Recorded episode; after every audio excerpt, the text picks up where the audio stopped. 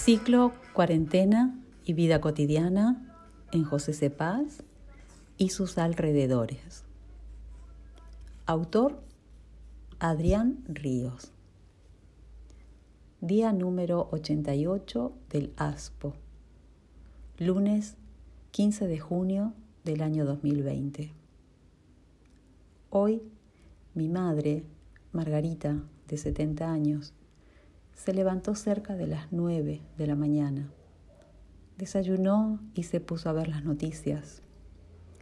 Esta situación es atípica, ya que ella nunca se encuentra en casa por la mañana. Hace años que trabaja cuidando a unos niños. Antes del mediodía realiza videollamadas con los dos hermanitos que cuida. Ambos se extrañan y conversan de juegos, o dibujitos de la televisión. Después me hace una lista y me manda a comprar a la verdulería. Estas dos situaciones son forzadas por la situación que estamos viviendo, ya que ella está imposibilitada de trabajar debido al aspo. Tampoco sale a comprar, que estaría permitido, pero ella evita salir por ser paciente de riesgo por la edad. Antes almorzar y aprovechando que tiene tiempo, se va al living y se pone a coser. Tiene una máquina de coser marca Nechi, muy buena para el uso cotidiano. Cuando es cerca de las 12 del mediodía, almorzamos.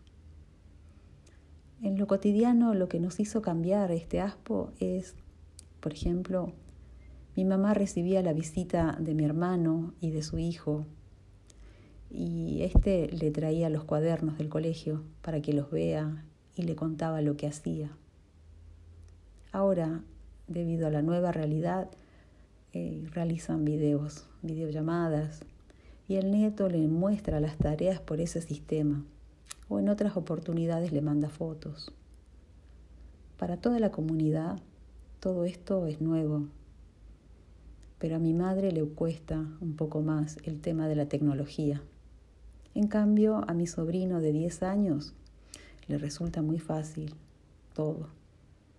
Como dice un antropólogo, la facilidad con la que los niños absorben cualquier tradición es un reflejo de lo único y elaborada que es la capacidad de aprendizaje de los humanos.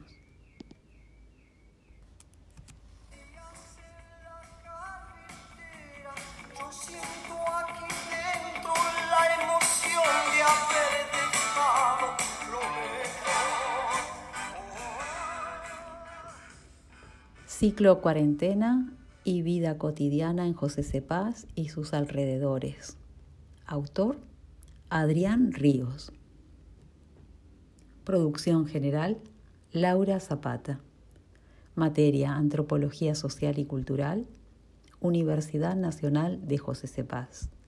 Julio del año 2020.